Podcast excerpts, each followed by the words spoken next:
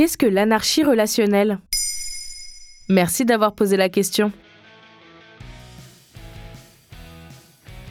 L'amour est abondant et chaque relation est unique. Écrivait Andy Nordgren, l'autrice du Manifeste de l'anarchiste relationnel en 2006. Cette affirmation ne vous semble sans doute pas révolutionnaire, car aujourd'hui la réflexion autour du polyamour et sur des façons non traditionnelles de relationner est entrée dans le débat public. Mais vous n'avez peut-être pas entendu parler d'une forme d'amour libre qui prend de l'ampleur ces dernières années. Il s'agit de l'anarchie relationnelle. Anarchie relationnelle comme dans anarchie politique? Exactement. En politique, c'est l'idée d'une société sans État et sans relation verticale ou hiérarchique entre les personnes, fondée sur la libre organisation et l'autogestion.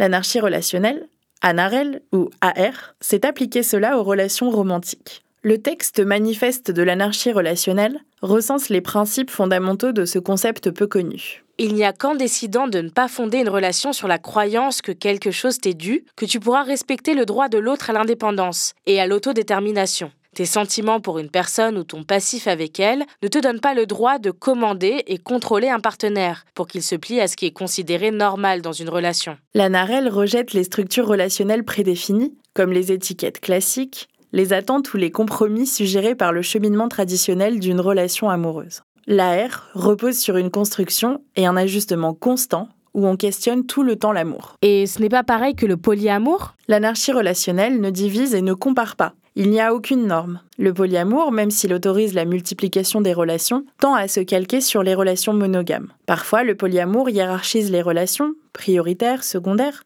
selon sa date d'arrivée ou bien d'autres critères. On appelle parfois le ou la partenaire de son ou sa partenaire un métamour. La Narelle essaye de se défaire de ces normes, et elle va au-delà. La romance et le sexe ne sont pas attendus. Ces critères ne sont pas déterminants. On peut avoir un partenaire intime à long terme, avec ou sans romance, sexe, engagement, emménagement, enfant. On peut passer d'amis à amour et d'amour à ami. La relation peut évoluer. Pour de nombreux anarchistes relationnels, une amitié intime et platonique peut avoir tout autant de valeur qu'un plan cul occasionnel. Et il n'y a pas d'engagement du tout. Andy Nordgren explique. C'est créer tes propres engagements avec les personnes autour de toi et les libérer des normes qui dictent que certains types d'engagements sont obligatoires pour que l'amour soit réel ou que des engagements comme élever des enfants ou emménager ensemble doivent forcément émaner d'un type de sentiment en particulier. Il s'agit en fait de redéfinir ces engagements selon ses besoins et non pas selon les attentes sociales. On peut par exemple décider de s'engager dans une famille avec une personne qu'on considère amie. Il s'agit d'aller au-delà de la distinction partenaire ou ami